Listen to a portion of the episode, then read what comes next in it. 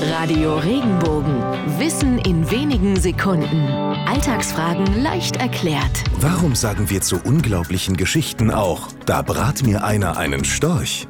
Dass Muslime kein Schweinefleisch essen dürfen, wissen die meisten. Aber auch in der Bibel gibt es tatsächlich eine Liste mit Tieren, die nicht gegessen werden sollen. Darunter sind zum Beispiel Raben, Fledermäuse, aber eben auch der Storch. Wer es doch tut, macht etwas Ungeheuerliches. Oder anders ausgedrückt, der brät sich einen Storch.